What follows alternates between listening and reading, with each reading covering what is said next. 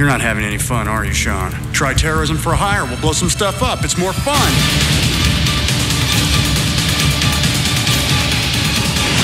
Hallo und herzlich willkommen zur Episode 235 des Bahnhofs Kino Podcast. Mein Name ist Patrick und bei mir ist der Daniel. Hallo. Hallihallo. Hi. Ja, äh, völlig äh, frei von Gesichtertausch, Persönlichkeitstausch und so, sonstigen Körpertäuschlichkeiten. Wir sind's ganz in echt. Täuschung. Ja. Ja. Ist es eine. Enttäuschung? Wir werden es rausfinden. Uh. Ich habe mir so viel Gedanken gemacht über die Anmoderation und alles wieder vergessen. Ich wollte die Ja. Arnold-Stimme rausholen. Ich mach's Oh. nicht. Ich bin dir so dankbar. Ich wollte äh, Travolta imitieren, Cage imitieren. Was sich übrigens relativ tun lässt, denn man könnte eigentlich ihre Performances in einem der beiden Filme, über die wir heute Abend sprechen, äh, reduzieren auf äh, Travolta, Tra Travolta, ey, und äh, Cage, ah. Das ist richtig. Und Travolta und Schwarzenegger haben normalerweise die gleiche Synchronstimme, passt auch. Ja, richtig. Und ich habe noch ein paar andere Gemeinsamkeiten entdeckt äh, zwischen den beiden Filmen heute Abend. Ich glaube, du auch. Mm. Möchte ich meinen. Irgendwie wirkt es so wahllos, aber am Ende des Nee, Tages. passt es erschreckend zusammen. Ja, ich, Äh, als, als, hätten- als hätten wir drüber nachgedacht, was ganz, ganz selten passiert. Äh, wir haben es ja schon verraten beinahe. Wir sprechen heute Abend über Face Off im Körper des Feindes äh, von 1997. Äh, der, glaube dritte Hollywood-Film von John Woo. Ich sage mal, das ist korrekt. Das kann sein. Ich Ja. habe nicht mitgezählt. Mhm. Und äh, in den Hauptrollen Nicolas Cage und John Travolta. Und zum zweiten oder zum ersten, denn damit fangen wir an, sprechen wir über Total Recall. Äh, die totale Erinnerung von unserem Nieder Lieblingsniederländer Paul Verhoeven. Aus gleich nach Rutger Hauer, aber ansonsten ist okay. Stimmt, stimmt, ja. Haben die beiden eigentlich schon mal was zusammen gemacht? Natürlich, Äh. türkische Früchte. Ja. Äh, anno dazu mal. Äh, Ich weiß auch nicht, warum sie nicht nach ihrer Zeit in Holland da wieder zusammengefunden haben. Das wäre doch mal was. Vielleicht mochten sie sich nicht. Mhm.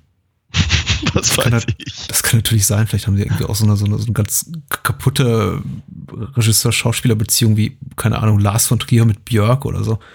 Hm. Äh, bei Rutger Hauer musste ich ja auch viel nackt machen. Aber ich glaube, er hat das ganz gern gemacht in türkische Früchte. Wenn man es kann. Ne? Ja, das kann er. Also Mhm. damals konnte er es zumindest. Ja, ich denke auch, das wäre heute definitiv äh, ein Fall für die, für die Bundesprüfstelle. äh, und auch Total Recall war mal indiziert, äh, müsste man dazu sagen, ist es, glaube ich, seit 2011 oder 2012 nicht mehr. Jetzt mit einer schmucken FSK 16 Freigabe ausgestattet, wie so viele ehemalige böse, böse Filme, über die wir hier schon auf dem Podcast gesprochen haben. Und äh, das heißt, äh, jeder darf ihn sehen, jeder äh, Heranwachsende sich an, an, an dem blutigen Gekröse erfreuen. Drei Titten. drei Titten erfreuen. Äh, es gibt, gibt's eigentlich echte Nacktheit in Total Recall? Ich meine, abgesehen von diesen Plastikmöpsen? Mm, Also richtig, richtige Nacktheit. Mhm. Ich meine, Sharon Stone und, und Schwarzenegger machen am Anfang so ein bisschen rum, aber Ja. Aber da ist doch Ja, wirklich die das- Be Be wollte gerade sagen, das ist ja verhältnismäßig brav, ja. Ja, das ist sehr, sehr prüde. Mhm. Ähm, Also gerade für Verhoeven, ja. Ich habe eine Menge gute Erinnerungen an Total Recall und mal gucken, wie frisch sich die gehalten haben. Ich bin auch gespannt auf deine. Wir fangen natürlich an mit der OFDB-Inhaltsangabe. Bin ein bisschen enttäuscht, weil die ist tatsächlich relativ gut. Hab schon mal reingeguckt, äh, ungleich zu früheren Episoden und liest sich folgendermaßen. Onkel hat sie geschrieben, der User Onkel. Vielen Dank, Onkel. Äh, schreibt, Douglas Quaid ist ein normaler Arbeiter, der ein glückliches Leben führt, bis er gegen den Rat seiner Frau zu einer ominösen Firma namens Recall geht und sich die Erinnerung an einen künstlichen Marsurlaub implantieren lässt. Etwas geht schief, Quaid wird lobotomiert und urplötzlich sind ihm offenbar grundlos brutale Killer auf den Fersen. Durch Na einen ja, Hinweis, okay. ja. Ja. Durch einen Hinweis reist der gejagte Quaid auf den Mars. Hier versucht er die Hintergründe der mysteriösen Vorfälle zu ergründen und stößt auf eine gigantische Verschwörung, in die der grausame Mars-Diktator Cohagen bis zum Hals verstrickt ist. Punkt, Punkt, Punkt. So sieht's aus. Einigermaßen akkurat, möchte ich sagen. Verhältnismäßig, ja. Kann man äh, durchgehen lassen. Man sollte zum Hintergrund sagen, äh, ja, wir haben bereits erwähnt, äh, Sharon Stone ist dabei, Rachel T. Cotten, äh, äh, äh, Ronnie Cox als, als Bösewicht, auch uns schon bekannt aus, aus Robocop. Muss sagen, das ist, glaube ich, Verhovens zweite Mega-Hollywood-Produktion. Ich glaube, äh, Flash and Blood war auch schon kofinanziert von einem Hollywood-Studio, aber MGM. Robocop, MGM, ja, MGM, ja. ja, ich glaube auch. Und Robocop ist ein großer Durchbruch, ebenfalls für MGM und jetzt äh, für Äh, ich weiß nicht, aus welchem Mittel finanziert. Ach jo, ach so, Karolko, äh, Friede, ja. Friede ihre Asche, das schöne Filmstudio Karolko, äh, dann ihm eine Menge Kohle in die Hand gerückt, um Total Recall zu machen. Ja. Mit Arnie Arnold. Da ist er wieder. Ja, ich kann's nicht. Äh, ich, ich muss mir nur ein bisschen warm reden. äh, dann 1990 und äh, da, daher rühren auch so meine ersten Erinnerungen an den Film, denn Ani saß damals, da ich noch bei, relativ gut bei Thomas Gottschalk auf der Couch und sie haben diese Szene gezeigt mit dem, mit dem, mit dem Maskeneffekt. Ja. wo er sich diese Maske abnimmt und ja. die, die, die Halogenröhre aus seinem Kopf zieht. Äh, das war schon, das hat mein elfjähriges Ich sehr, sehr beeindruckt. Okay. Nachhaltig. Okay. Wie ist denn deine Erinnerung an Total Recall? Ähm, nicht so gut wie deine offenkundig, einfach deswegen, weil ich mich nicht mehr einfach daran erinnern kann, wie ich ihn das erste Mal gesehen habe oder in welchem Zusammenhang. Ich vermute mal, das hat man ja damals so in den ausgehenden 80ern, frühen 90ern so gemacht, und wie ich immer wieder sage, wir hatten ja nichts und manchmal nicht einmal das. Ähm, vermutlich habe ich, habe ich, habe ich das auch bei Wetten das gesehen oder so. Ähm, also ich, ich glaube, mich erinnern zu können, dass ich den ganz dringend sehen wollte, mhm. vor allem also vielleicht gar nicht mal so sehr wegen Schwarzenegger, weil den mochte ich halt nicht. Ähm, und Verhoeven war mir jetzt eigentlich auch nicht so ein richtiger Begriff. Philip K. Dick schon mal gar nicht. Aber irgendwie so, so, so ein Amalgam aus all dem und irgendwie äh, großer, großer Action, Science-Fiction-Kracher ähm, ähm, mit irgendwelchen Blade Runnerigen Anleihen und, und, und dem von Robocop. Äh, also irgendwas muss da bei mir hängen geblieben sein, weil ich weiß, dass ich ziemlich, ziemlich heiß drauf war, den zu sehen und ich weiß eben auch, dass ich, als ich ihn gesehen habe, super enttäuscht war. Hm. Also ich glaube, der Film und Highlander 2 waren, waren, waren, waren, waren, äh, waren, waren so Filme, auf die ich wirklich sehr gespannt war etwa auch, müsste auch etwa so im selben Zeitraum gewesen sein und von ja. beiden sehr enttäuscht war. Mhm. Größtenteils aus, aus ähnlichen Gründen. Vor allem, weil ich die Effekte so scheiße fand. Und oh. weil, ich die, weil, ich die, weil, ich, weil, ich die, weil ich die Story einfach irgendwie so ugh, fand. Und es hat mir einfach damals überhaupt nichts gegeben. Also den Highliner lassen wir jetzt mal zur Seite, aber ähm, ich, ich, ich, fand, ich fand Total Recall wirklich, wirklich, wirklich doof, als ich den das erste Mal gesehen habe. Ähm, es hat sich stark relativiert in den, in den, in den Jahren danach. Wir haben auch ein, paar Mal gesehen und äh, jetzt beim, beim, beim, beim wiederholten Gucken, ich hab, es gibt immer so Sachen, an denen störe ich mich oder zumindest habe ich einfach so das Gefühl, oh, da könnte es aber jetzt ein bisschen besser sein. Ähm, aber mittlerweile macht er mir tatsächlich Spaß. Ne? Da hat sich offenkundig was getan in den 27 Jahren dazwischen. äh, ja, es, es führt einem nochmal die, die, die eigene Sterblichkeit so vor Augen. Ja, es ist schrecklich, es, ne? Es ist wirklich lange her. Ähm, ich bin ja, das ist mittlerweile, glaube ich, auch unser, unseren Stammhörern bekannt, ja noch ein bisschen jünger als du. Für mir hat es wirklich damals fast das Herz zerrissen, eben Arnold zu sehen bei uns Tommy auf der Couch und dann irgendwie diesen tollen Ausschnitt zu sehen. Ich meine, mir sagte Philipp Kettig auch nichts und, und äh, Paul Verhoeven. Also ich meine, der, ein Elfjähriger 1990, der behauptet, er sei Paul Verhoeven-Fan, den, den, den möchte ich sehen, zumindest irgendwie hierzulande. Äh, kann ich mir nicht vorstellen, dass es sowas gab. Aber Arnold-Fan war ich definitiv, wollte den unbedingt sehen und mir hat fast das Herz zerrissen, als ich dann hörte, der Film sei ab 18. Mhm. Ähm, äh, wie die meisten Schwarzenegger-Filme zu der Zeit, muss man eben auch sagen. Es hat sich dann später so ein bisschen relativiert und ich glaube, ja. Arnie ist dann sogar irgendwann so ein Gefilde hingesteuert, wo dann plötzlich seine Filme irgendwie ab, ab, ab 12 im Kino liefen. Aber so die, die, die, die, die Jahre, die dorthin führten, jetzt mal abgesehen von Cone, waren eben gepflastert von irgendwie FSK 18 Streifen, irgendwie Commando und äh, ja. City High und, und dergleichen und äh, Total Recall, ja, äh, eben auch. Also für mich absolut nicht, nicht, nicht zugänglich ja. und eben auch nicht wirklich gut kaufbar, kaufbar danach erscheinen auf Video, äh, was ein Pro Problemchen war. Glücklicherweise gibt es eben Menschen, die sich dann, die das für auch für mich als Heranwachsenden aus der Videothek ausleihen und auf dem mhm. Weg habe ich den Film dann eben gesehen.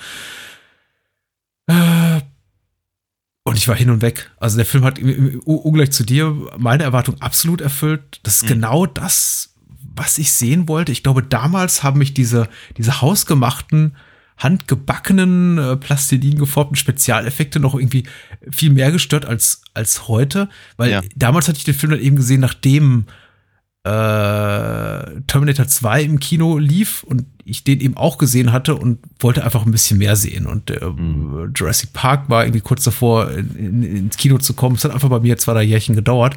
Und ich war schon so auf diesem, auf diesem digitalen Effekte hoch und da musste irgendwie, irgendwie ein Film mehr bieten. Und dann sowas irgendwie so, diese handgemachte Stop-Motion-Tricktechnik zu sehen und die, die, die lustigen Puppen waren dann für mich so ein bisschen irritierend. Ich dachte, na, okay, das ist irgendwie so ein bisschen äh, Ani Güteklasse B, macht mir zwar wahnsinnig viel Spaß, aber so, so, so richtig toll sieht das irgendwie alles nicht aus.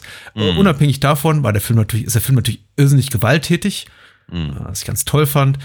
Äh, Arnold ist relativ lustig. Ich meine, der ganze Film ist so ein Ticken lustiger tatsächlich auch in der deutschen Version als in der als in der originalen, in, der- in Ja. der englischen Originalfassung, was ich jetzt eben auch ganz bemerkenswert finde. äh, und doch, hat mich irgendwie rundherum angesprochen. Kann doch nicht mal wirklich sagen, glaube ich, dass ich beim ersten Mal die Handlung richtig begriffen habe. Ja. Und äh, macht Spaß, äh, damals wie heute. Und dieses ganze äh, Effekte sind doof. Ich will mehr digital Tricktechnik ist natürlich komplett verloren gegangen im Laufe der 27 Ja, Jahre. ja, klar. Mittlerweile freue ich mich eben richtig, richtig gehend darüber. Ja, ja, ja. Auch, auch, da- auch das kann ich zumindest aus heutiger Sicht sehr, sehr gut nachvollziehen, ja. Also ich, ich, ich erinnere mich noch, also diese, ich, ich, ich finde halt einfach zum Beispiel diese, diese ganzen ähm, ähm, äh, marsianischen Erstickungstod-Szenen. äh, ich meine, abgesehen davon, Arnold hat nie hässlicher ausgesehen, aber ähm, ich, ich fand das halt damals schon einfach, das, das, war, das war mir zu lang, weißt du, ganz, ganz Mhm. ich, ich, ich, ich, hatte, ich hatte nie, nie Probleme mit, mit, mit, was ich so, so Har- Harryhausen-Effekten oder Mhm. sowas. Äh, ganz im Gegenteil, ich fand die ja immer sehr, sehr charmant. Ähm, und und äh, bei Robocop hat er das ja auch schon eingesetzt, aber ich fand das da irgendwie alles, sah da einfach auch noch ein bisschen mehr Geld aus, alles in allem. Und äh, hier hatte ich einfach so das Gefühl, wow, der Effekt war jetzt gar nicht mal so gut. Dafür haltet ihr aber erstaunlich lange drauf. Und vielleicht wäre er besser gewesen, wenn ihr früher abgeblendet hättet. Mhm. Und äh, aber gleichzeitig hatte ich eben auch immer das Gefühl, offenkundig war die Puppe so teuer, dass sie sie irgendwie einfach entsprechend lange zeigen mussten. Hm. Naja, genau. Äh, ich, ich muss sagen, es, es gibt so ein, es gibt ein, gibt so ein, so ein ästhetisches Problem Mhm. äh, mit, mit, mit, mit Total Recall, dass, dass sich Total Recall für mich zumindest teilt mit äh, Starship Troopers. Ähm, ich finde das alles ein bisschen zu, es sieht, es sieht mir zu sauber aus, es sieht mir zu sehr nach Studio aus, also nach Kulisse, will ich, will ich sagen. Mhm. Ähm, es, ist, es ist alles so perfekt ausgeleuchtet und ähm, ähm, da, da ist das, das wie kein, das ist kein unnötiger Kratzer in, der, in, im, im, in, in, dieser, in dieser komischen Bar an, der, an, der, an, an an den Wänden und, und so und mh, weiß ich nicht genau. Ich, ich, ich, ich, ich stehe halt auch ein bisschen drauf, wenn sowas ein bisschen gelebter aussieht. Mhm. Und das, das, das finde ich halt, das finde ich halt nach wie vor ein bisschen störend, tatsächlich. Ähm, ansonsten, ja, wie gesagt, natürlich, bei, bei bei mir hat sich das eben auch ganz massiv geändert, meine Perspektive auf den Film und auf den Inhalt und all das, ja. Mhm. Ja, der Film wirkt tatsächlich relativ schmal. Ich meine, er kann nicht schmal gewesen sein, aber irgendwie was, was so die, die Production Values, nenne ich es mal, betrifft, äh, wirkt der Film nicht, nicht besonders ambitioniert. Das ist mir auch tatsächlich aufgefallen. Und dafür ist ja natürlich auch nicht zuträglich, dass der Film jetzt in, in, in, in dass man den Film jetzt irgendwie hochauflösend auf der Blu-ray oder so genießen kann und dann eben irgendwie noch mal auffälliger wird, dass eben die ganzen Kulissen ein bisschen wackelig sind und dass eben die, äh, das Pappmaché auch ganz schön, ganz schön wackelt, wenn, wenn Ani da in der U-Bahn-Unterführung die, äh, äh, sein, sein, sein, Kollegen und äh, die, die Handlanger, die ihn da umgeben, verprügelt. Das ist, äh, ist, ist mir tatsächlich auch aufgefallen. Ich äh, weiß ich ehrlich gesagt gar nicht so, warum mich das nicht stört. Äh, vielleicht hat mir der Film irgendwie an anderer Stelle, äh, an, an anderer Stelle genug zu bieten. Ich Mhm. habe tatsächlich mir auch die Mühe gemacht, weil ich eben auch genau denselben Gedanken hatte wie du und mal äh, irgendwie versucht, so ein bisschen zu ergoogeln, was denn tatsächlich an Originalschauplätzen gefilmt wurde und was eben nicht. Und das ist wohl tatsächlich so, dass irgendwie abgesehen von den äh, von den Szenen da in den, in den U-Bahn-Unterführungen, die wohl in Mexiko-Stadt gedreht wurden. Und das sind dann eben echte, echte Stahlbetonwände, die man da sieht und Rolltreppen, tatsächlich alles komplett im Studio entstanden ist. Und Mhm. irgendwie natürlich auch nachvollziehbar. Der Film spielt auf dem Mars. Dass es da relativ unattraktiv aussieht, irgendwie ist für mich nachvollziehbar. Ich denke aber auch aus dem irgendwie so Production Design seitig hätte man da ein bisschen mehr rausholen können. Und das wird mir irgendwie jedes Mal so richtig deutlich, wenn ich diesen, diesen Flyer sehe, der, der Bar, ich mm. weiß nicht, ähm, diesen, diesen Hand, diesen Handzettel, ja. den, den Ani da kriegt, in dieser Bar, ja. von dieser Bar in Venusville, was irgendwie auch so ein, so ein Huhu, ganz verruchtes Vergnügungsviertel sein soll, aber eigentlich ja. gefühlt nur aus einer Burgerbude und dieser einen Bar besteht. Ja. Und da laufen dann eben zwei, drei Prostituierte rum. Ja, ja, ja, äh, und es sieht irgendwie alles so aus wie, weiß ich nicht, am, am, am Vorabend mal so kulissenseitig äh, zusammengerückt. Und dieser Handzettel eben auch schon richtig irgendwie doppelt und dreifach billig. Also nicht nichts, wo du, wo du abends reingehen willst, um dich zu vergnügen. Mhm. Und das auch so ist, ist so ein bisschen schade, was glaube ich, mich zu dem Punkt bringt. Ich glaube, der Film lebt wirklich für mich darauf, sich tatsächlich von seinen, von, von, seinen, von den Effekten, denn wenn ich finde, wenn sie da sind, sind sie eben sehr, sehr gut. Ich mag diese, dieses, mhm. diese Künstlichkeit auch der Effekte. Ich, die, die, die, die spricht mich sehr an. Die, die Adi-Puppe sieht nicht im geringsten so aus wie er. Man sieht eben, dass dem einen Schauspieler eine Puppe auf den Tor so geklebt wurde. Und ähm, ja, äh, es ist fragwürdig, ob man dann irgendwie auch Menschen zwangsläufig umbringen muss durch, weiß ich nicht, durch äh, Stahlstangen irgendwie durch, durch den Kopf, ob man das irgendwie auch alles hätte sauberer erleben können. Aber wenn es dann eben äh, erledigen können, aber wenn es dann eben da ist, ist es, ist es gut. Mhm. Ja. Das macht mir eben Spaß. Und damit meine ich nicht nur die brutalen Effekte, sondern eben auch äh, ja. die ganzen ja. Mad Paintings und Miniaturen. Ja. Aber die brutalen Effekte sind gut. Also das ist, mhm. muss, man, muss, man, muss man mal neidlos äh, äh, zugeben. Ich kann mich gar nicht mehr erinnern, in welcher Version ich den gesehen habe. Ich meine, ich habe ihn definitiv auf Video gesehen. Ähm, und ich habe ihn relativ früh gesehen. Ich glaube nicht, dass ich ihn ausgeliehen bekommen also, äh, habe aus der Videothek, sondern vermute eher über, über drei Ecken mhm. von einem Kumpel oder so. Das heißt, entsprechend mies war natürlich auch die Bandqualität, mhm. muss man auch sagen. Ähm, ich kann, ich konnte mich aber zumindest nicht daran erinnern, dass er, dass er so brutal war. Und da sind ja, also das sind ja wirklich so ein paar, ein paar schöne Sachen, die eben den, den, ähm, den Vergleich mit Robocop eben nicht äh, scheuen müssen. Mhm. Vielleicht eben nicht ganz so exzessiv, aber ja, so, so, sieht überzeugend aus. Mhm. Wobei auch Robocop war ja im Kino nicht so exzessiv wie die Fassung, die wir zuletzt gesehen haben. Das ist richtig, ja.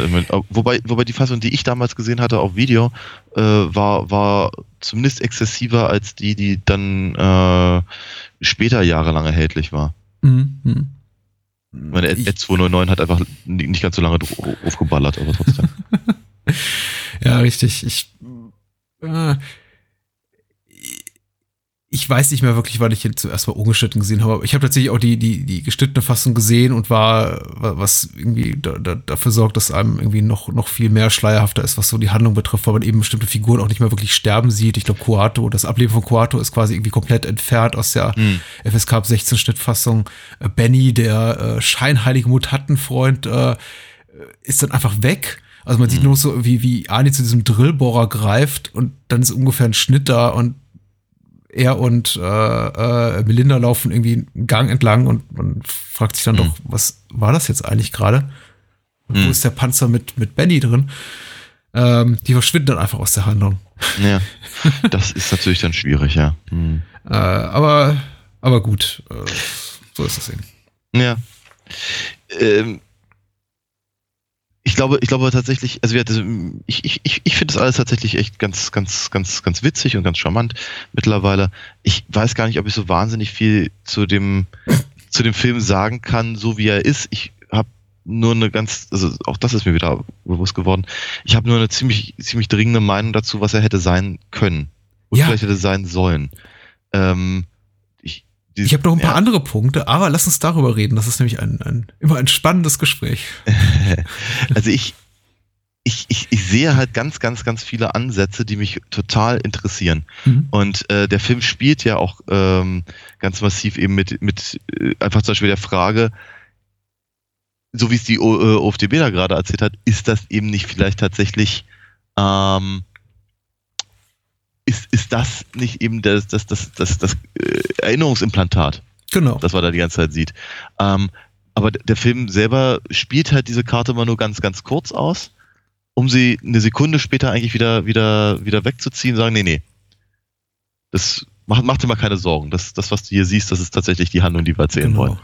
Und das finde ich echt schade, weil daraus hätte man viel, viel, viel, viel mehr machen können. Auch einfach mit den, mit den, äh, einfach die Tatsache, dass, dass sich eben Schwarzeneggers Quail äh, halt so, ähm, äh, so schnell halt einfach auf diese, darauf einschießt und einfach, äh, also im wahrsten Sinne des Wortes.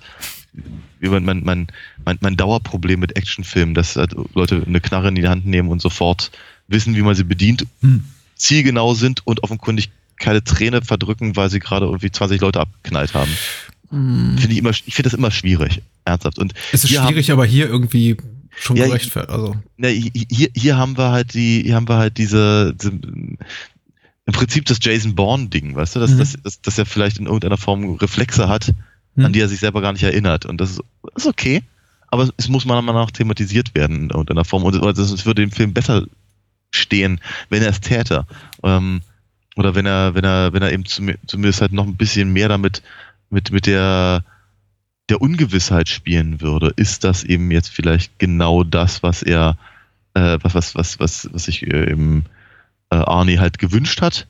Und entsprechend durchlebt er das gerade. Aber der Film selber steht sich ja komplett im Weg. Alleine deswegen, weil ständig zu Figuren geschnitten wird, äh, die nicht im direkten Zusammenhang mit, mhm. Äh, mhm. mit der Hauptfigur stehen. Also in dem Moment, in dem eben, in dem äh, sich eben Sharon Stone und ähm, Michael Ironside, äh, ja, Richter, Richter, Richter, ja, ja mhm. äh, miteinander unterhalten und und und und äh, Arnie ist halt weit weit weg, ist klar, dass das eben also, also diese, diese, diese die, die die Möglichkeit, dass er, dass, mhm. dass, äh, dass das eben nicht ähm, die Wahrheit ist, wird halt komplett weggeblasen.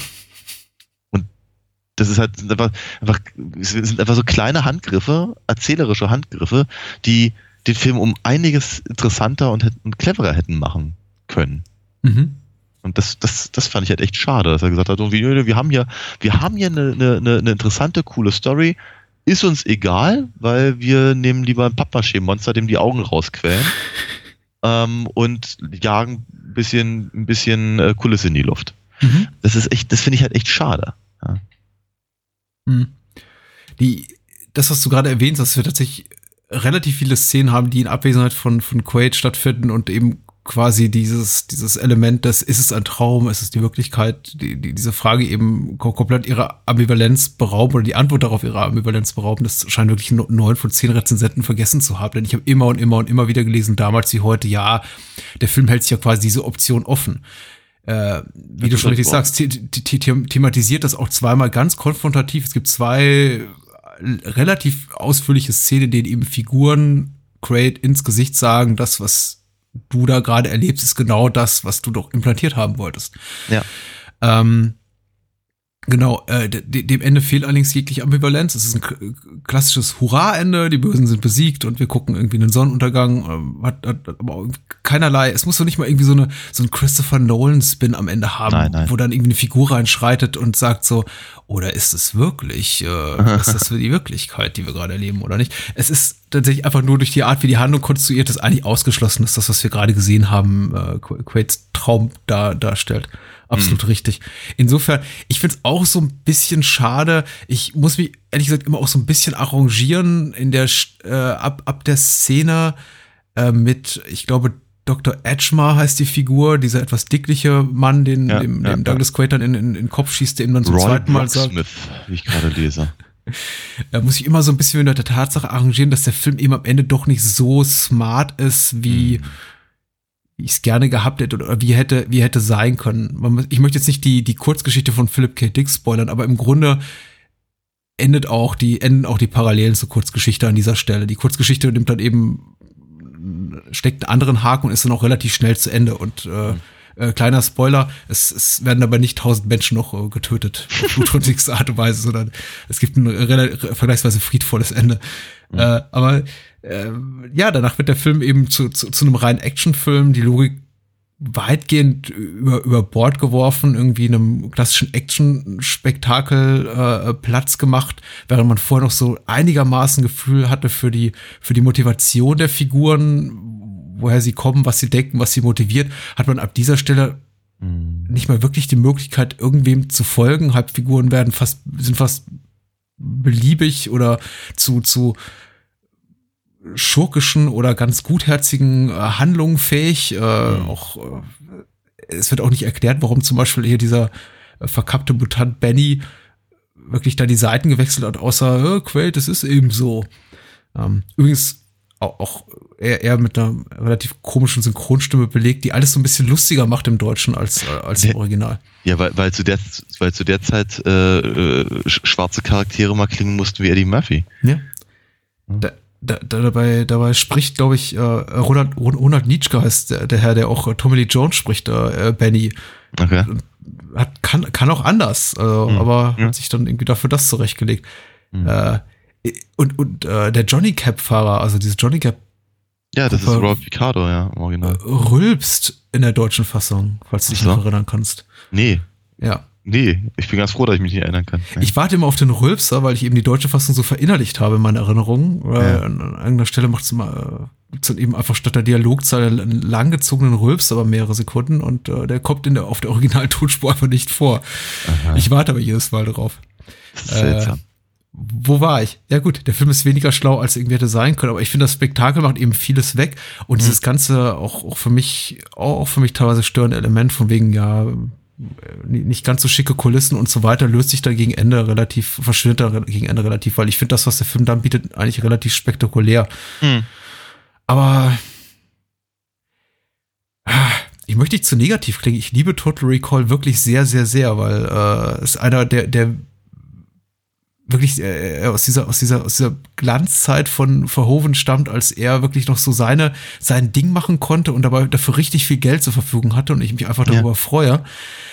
Aber ja, eine, eine gute Philip K. Dick Adaption ist es nicht.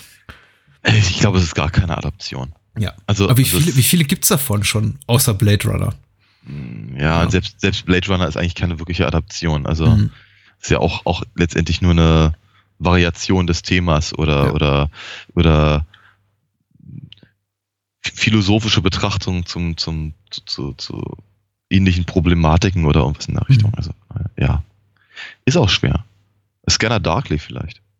Ja, Scanner Darkly ist gut, ja. Ich glaube, Minority Report würden einige Leute noch so äh, relativ weit oben halt. Ich mag den ja überhaupt nicht. Ich finde den okay. Ist. Ja. Ja. Okay, ist sehr Ja. gut.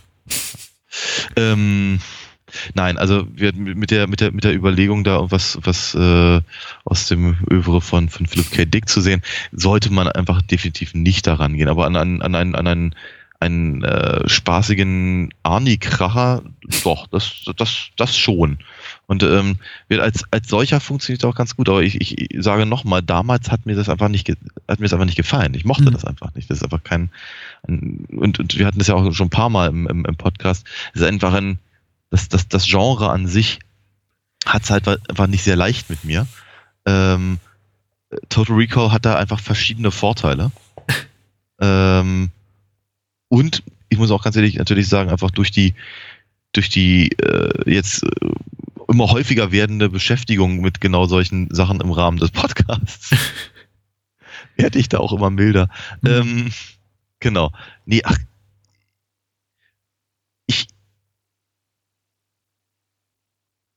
ich bin mir, ich bin mir,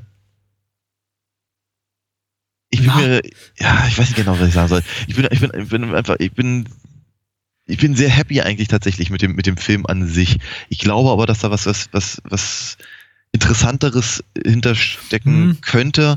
Ähm, ich finde, ich bin einfach mit ein paar erzählerischen Entscheidungen nicht einverstanden. Ähm, Ja. denke, denke, denke, dass auch diese ganze, diese ganze Melodramatik mit den, mit den, mit den Mutanten-Freaks, Ja. die dann da am, am Ende äh, irgendwie nach, nach, nach Luft schnappen und so. Mhm. Und alles so, das ist, das ist mir einfach ein bisschen zu, es ist mir ein bisschen zu platt einfach. Ich denke, nee, Mhm. ich, ja, ich, ich, ich, ich, ich weiß, was ihr meint, aber hm. Mir steckt ein bisschen zu wenig Paul Verhoeven drin am Ende des Tages, um wirklich zu sagen, das ist so ein Top 3 Paul Verhoeven-Film für mich. Ich Ja. habe wahnsinnig viel Spaß dran, aber für mich rangiert er auch eher so im, in, naja, im, irgendwie im unteren Mittelfeld. Äh, summa summarum sehr, sehr spaßig, aber am, am Ende eben doch primär ein, ein Ani-Film vor allem anderen, bevor, ja. bevor es ein Paul Verhoeven-Film wird. Und ich, äh, Kaffeesatz lesen jetzt in der Hinsicht macht relativ wenig Spaß, weil es wenig ergiebig ist und ich nicht wirklich weiß, wie viel äh, Einspruchrecht zum Beispiel Ani da hatte beim Drehbuch, aber ich kann mir schon sehr gut vorstellen, dass da einiges auf seinem Mist gewachsen ist und er gesagt mhm. hat, ja, das machen wir jetzt mal so und so und lass uns irgendwie nicht zu so nicht, nicht verkomplizieren. Ich denke, äh, äh, also wirklich die großen satirischen Science-Fiction-Meisterwerke von Robocop, äh, von, von Verhoeven wie Robocop und, und Starship Troopers sind Total Recall meilenweit voraus. Ja. Und vielleicht erwartet man von Total Recall ähnliche Qualitäten, der Film einfach nicht hat.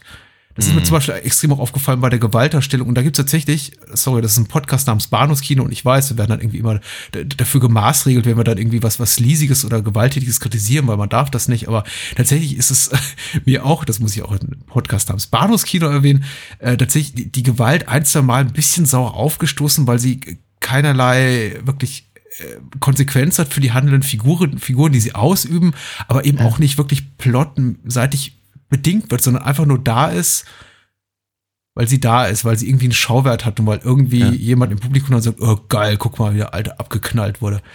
Ähm, ja. Zum Beispiel diese ganze, ganze Actionsequenz, als die, als Cohagans Truppen da in dieser, in dieser geheimen Basis der, der Mars-Rebellen da eindringen und man eben abseits von Melinda und, also wir verlassen da Melinda und Arnie, Douglas Quaid für irgendwie gefühlt mehrere Minuten nur um irgendeinem mhm. sinnlosen Geballer zuzugucken zwischen Figuren, die mich nicht die Bohne interessieren. Mhm. Sollen die sich doch abknallen? Oder das diese Szene in der Ani, halt, ja. ja, in die Szene in der Ani diesen diesen Einschergen da als als menschliches Schutzschild benutzt, die mhm. einfach auch ja die, die unangenehm ist, ehrlich mm, gesagt. Mm, mm. Äh, und, und auch nicht wirklich handlungsmäßig äh, absolut bedingt. Also äh, vergleichbare Szene, vergleichbar explizite Szene eben in, in, äh, in, in Robocop, in der dieser eine Manager-Typ dann erschossen wird, nur damit dann alle schreien können, holt doch mal einen Krankenwagen. Und wie konnte das passieren?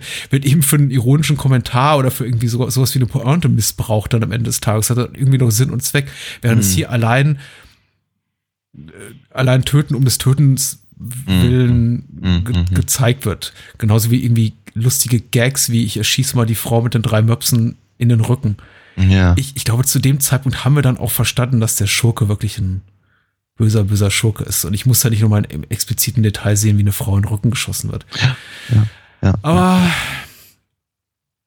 vielleicht die falsche Stelle, um das zu kritisieren. Vielleicht müssen wir dann einen anderen Podcast machen. Politisch korrekten Podcast. Nee, also ganz ehrlich, du, du weißt, bei mir rennst du offene Türen ein mit der, mit der Kritik. Das ist ja auch, wenn es eine Tragik hat, darf man auch die äh, Gewalt explizit darstellen. Und ich glaube, in einem anderen filmischen Kontext fände ich es dann auch wiederum nicht okay, wenn das hier eben der City High wäre oder Commando wäre, dann würde ich sowas gar nicht in Frage stellen. Aber bei Total Recall hat man eben auch noch immer so zwischendurch, merkt man den Anspruch durch, die wollen eben eine etwas doppelbürdige, mhm. einigermaßen komplexe, zumindest für einen Actionfilm komplexe Geschichte erzählen mit mhm.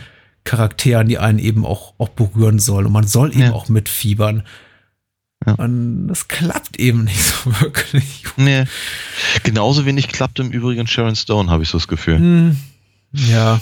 Das, äh, ich, ich, ich, ich, ich frag, ich frag mich, was, was, was sie da wollte oder sollte. ähm, oder ob das so eine Art, ob das so eine Art Kostümprobe war für, für hm? Basic Instinct oder so. Hm, hm. Weil meine, sie, sie, sie, ist da ja schon so das, das, die, die, das, die, die femme fatale im weiteren Sinne und mhm. bisschen tough darf sie sein, das funktioniert tatsächlich relativ gut. Ähm, aber wie gesagt, das ist halt, sie ist, auch das ist irgendwie, die, die, der, der, der Versuch von, von Quaids Frau, ihn davon zu überzeugen, dass, äh, dass er als Schuster mal bei seinem Leisten bleiben soll, ähm, ist eben auch jetzt dann, dann, dann, dann, sagt sie irgendwas total, total äh, biederfreundliches und dann kaum dreht sich Schwarzenegger um, darf sie dann irgendwie sinister gucken. Und du denkst dir, hu, Na, die hat doch Dreck am Stecken. Ich habe mir das auch notiert. Sharon Stone steht hier ab der ersten Minute falsch. Ja. ja, ja, Subtilität ist nicht die Stärke des Films. Hm. Nee. Äh, aber wie gesagt, das, äh, summa summarum, äh, großer Spaß. Ich, äh, ich mag ihn sehr. Ich glaube, diese, diese Szene tatsächlich mit dem Stop-Motion animierten Kopf und ich liebe ja Stop-Motion-Spezialeffekte. Ich habe tatsächlich kürzlich von, von Menschen Gegenteiliges gehört, die wirklich gesagt haben, ich habe eine regelrechte Aversion gegen diese Stop-Motion-Tricktechnik, weil sie irgendwie immer so, so irritierend aussieht. Ich würde diesen, diesen, diesen Modellkopf-Trick äh, wirklich so unter meine, meine Allzeit-Lieblinge irgendwie äh, handgemachter Effekte packen. Also das hat mich wirklich nachhaltig beeindruckt. Wie gesagt, für mich ist einfach zu lange da. Mhm. So an Das sich, stimmt. an, an sich ist okay, aber irgendwie, ich, ich, ich, ich, ich brauchte auch dieses Mal jetzt nicht den fünften oder sechsten Schnitt darauf. Mhm. Weil ich irgendwie auch denke, ich glaube, ich glaube, bei diesem, bei, bei, bei dieser Nicht-Atmosphäre, da war's- würde das alles in einem etwas schneller gehen. ja. Ich bin mir auch nicht ganz sicher, wie schnell dieses Terraforming da funktioniert, ähm, wenn da, wenn da ein bisschen, bisschen äh, äh, Sauerstoff aus den, aus den Eiskappen irgendwie in die. Also das ist so, ja, okay. Ja, es ist, ähm, es ist eine einfachere Welt, war das Ja. damals. Da gab es kein Internet, wo dann irgendwie Leute dann die, die, die wissenschaftliche äh, äh, äh, Tragfestigkeit irgendwie dieses Handlungskonstrukts hinterfragt haben. Das war dann eben einfach so. Und, und Aber- man, sieht, man sieht Ronnie Coxes Abgang gar nicht wirklich. Naja, ich meine gelesen zu haben, das wäre aus dem Film, das wäre rausgeschnitten worden, irgendwie Okay. von, von der MPAA vor der Altersfreigabe, die der Film dann bekommen hat. Da fehlt auch so manches, also man kann sich durchaus noch was dazu denken. Also zum Beispiel der eine Typ, der diese Brechstange oder was weiß ich durch den Hals, durch den Kopf bekommt, Hm. kann mir gut vorstellen bei, bei Verhoeven, dass er das tatsächlich gedreht hat und Hm. dann einfach äh, keine Verwendung dafür hatte. Oder Hm. nicht zeigen durfte. Hm. Ähm, ja, Roddy Cox, ja, genauso wie Michael Ironsides Abgang hm, könnte noch expliziter sein, Ja. wenn man wollte. Ja. Hm. Man sieht ihn zum Beispiel nicht aufprallen am Boden. Ja, hat, hat, hat, hat, halt aber Arme, ne? Ja. Und kann sich dadurch dann auch etwas schwerer festhalten. Ein ganz tolles Stilmittel. Äh, irgendwie so zwei, zwei, drei kurze Sachen wollte ich noch erwähnen. Was mir tatsächlich aufgefallen ist diesmal, so, was einem dann so bei der 18. Sichtung doch auffällt, ist zum Beispiel die Tatsache, dass sehr, sehr viele Wände einfach explodieren und durchbrochen werden in diesem Film, eigentlich bei jeder Gelegenheit. Ja. Wenn die Handlung so ein bisschen zum, zum Erliegen kommt, äh, kommt irgendwo ein, ein, ein, ein, ein Fahrzeug durch eine Wand gefahren oder ein Mensch springt durch eine Wand oder eine Wand explodiert und Menschen kommen hindurch. Ähm, besonders auffällig nach der Szene zwischen äh, hier Sharon Stone und Edgemar und, und, und Quaid, äh, als Ja. eben, Ja, ja. äh, Annie i- den, den, den Doktor, den Recall-Doktor erschießt oder Sharon Stone schreien, schreien darf, was hast du getan? Und ein Sekunde später hinter ihm die Wand explodiert und Ja. zehn Leute durchspringen. Ja. Ähm, da frage ich mich doch, haben die die ganze Zeit da gewartet? Oder? Ja, offenkundig, ja. Ja. ja. Das, das ist ein Hinterhalt und offenkundig äh, Aber der Raum hat eine Tür. finden, sie, finden sie Türen doof, ja. ähm, äh, hat mir auf jeden Fall gefallen. Äh, Auch aufgefallen ist mir, der Film ist wirklich One-Liner-arm. Also Ja. irgendwie, äh, es gibt so ein es, es gibt so ein paar gute Sachen. Con consider this a divorce. ähm, screw, screw you. Screw you ist gut. Äh, das war's dann aber auch fast schon, glaube ich. Ja. ja. Äh, und ohne Flachs, ich finde Ani schauspielerisch echt sehr gut in dem Film. Also er hat seine Momente, das erinnert mich fast schon so an, an William Shatner in Star Trek 2, als alle sagen, danach festgestellt haben, boah, nur ein Regisseur wie, wie Nicholas Meyer konnte wirklich eine gute Performance aus William Shatner rauskitzeln. ähm, Captain Kirk kann plötzlich spielen. Und bei Total Recall, es gibt so zwei, drei Momente mit Arnie, wo ich dachte, äh, in, denen ich dachte, ja, das ist, das ist wirklich gut. Ja, aber Äh, Meistens sind die, die, die, Momente, in denen er schreit oder die Zähne zusammenbeißt. ja. Aber äh, auch die Szene, in der er schweißgebadet aufwacht am Anfang.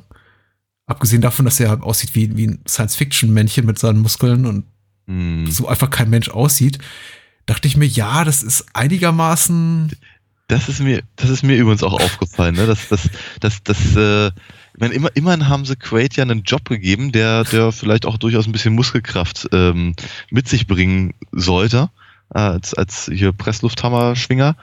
Aber wenn man sich die, seine ganzen Kollegen anguckt, mal rumstehen, funktioniert es irgendwie weniger.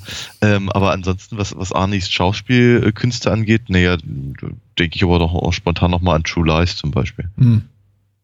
Hm.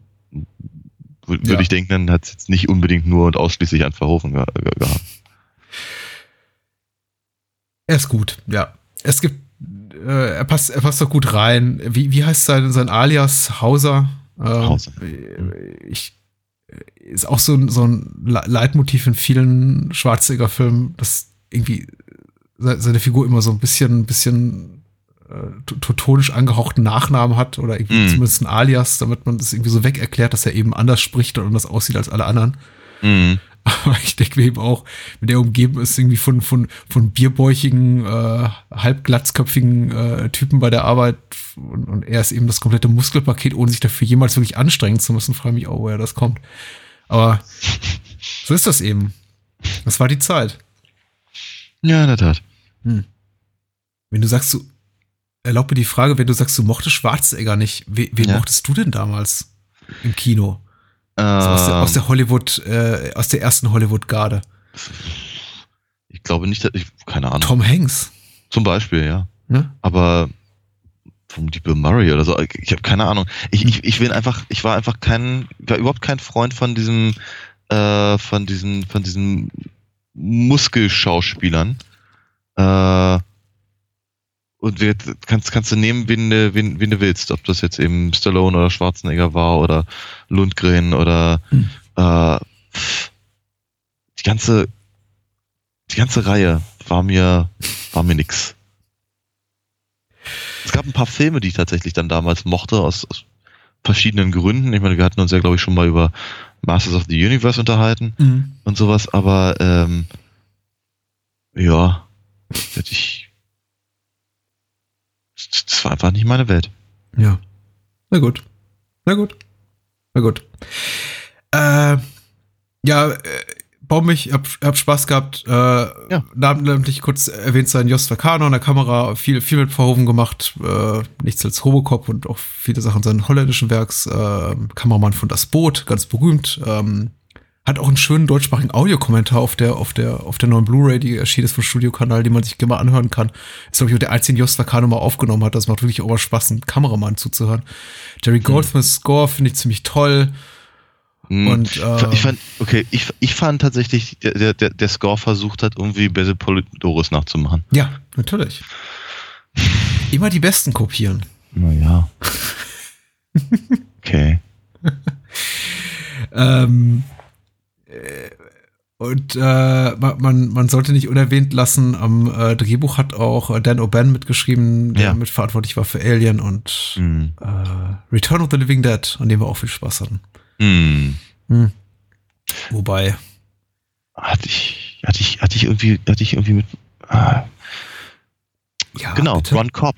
Ron Cobb mhm. hat auch, auch, ähm, auch mitgearbeitet an, dem, an den Designs. Mhm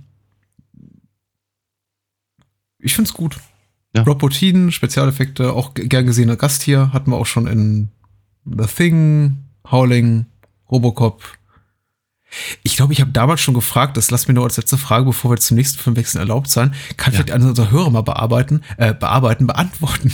Was macht Rob Bottin? Ähm, äh, super gefragter Effektspezialist bis, lass mich sagen, späte 90er, frühe 2000er. Dann einfach aus dem Filmgeschäft verschwunden.